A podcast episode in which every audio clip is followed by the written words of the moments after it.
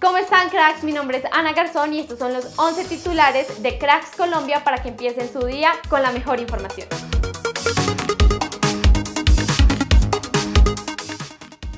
Luis Sinisterra marcó su segundo gol oficial con el Leeds y el primero en la Premier.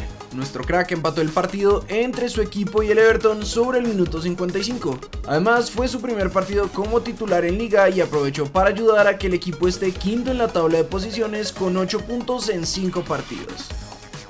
Jesse March, director técnico de Leeds, dijo esto terminando el encuentro. Luis Sinisterra demostrará cada vez más su habilidad, es un jugador especial y tiene una combinación especial del atletismo y poder con el fútbol, la astucia y la habilidad para definir. Steven Alzate se quedó en la banca en la derrota del Brighton ante el Fulham. Oscar Estupiñán jugó todo el partido pero no pudo hacer nada en la derrota del Hull City ante el Queen's Park Rangers. Yacer Asprilla jugó 73 minutos en la victoria del Watford. El Rangers sin Alfredo Morelos ganó 3-1 en los octavos de final de la Copa de Escocia y Eduardo Tuesta entró al 84 en la derrota de Palmeiras en la semifinal de día de la Copa Libertadores ante Paranaense. Álvaro Montero habló del microciclo de arqueros de la CL que se está llevando a cabo en Bogotá. Tenemos que aumentar el nivel de exigencia, nos quedamos atrás un poco en no poder clasificar, algo que nos dolió bastante. Entonces pues nada, hay que iniciar de muy buena manera, hay que prepararse muy bien y apostarle a eso siempre.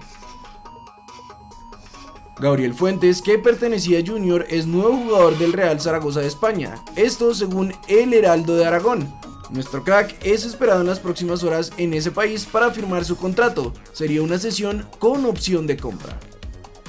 Según informó el periodista Diego Rueda, Jorman Campuzano llegó a un principio de acuerdo con el Giresunspor de Turquía y se irá a préstamo por un año, pero antes renovará su contrato con Boca Juniors por dos años y medio.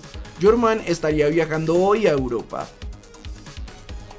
La BBC de Inglaterra analizó el presente de Luis Díaz con el Liverpool. Es un talento excepcional, el joven de 25 años ahora necesita usar sus habilidades de manera clínica y directa para obtener mayores recompensas. Hasta ahora Díaz tiene 3 goles en 4 apariciones, lo que es un buen regreso de todos modos, pero puede producir aún más si ataca el área como lo hizo el sábado. El Búfalo Morelos, que recientemente ha sido tan criticado en el Rangers, estaría muy cerca de llegar al Fenerbahce. Según el medio turco Takvim, Alfredo ya habría decidido salir del club por haber perdido la titularidad en el inicio de campaña, y por eso su representante contactó al Fenerbahce.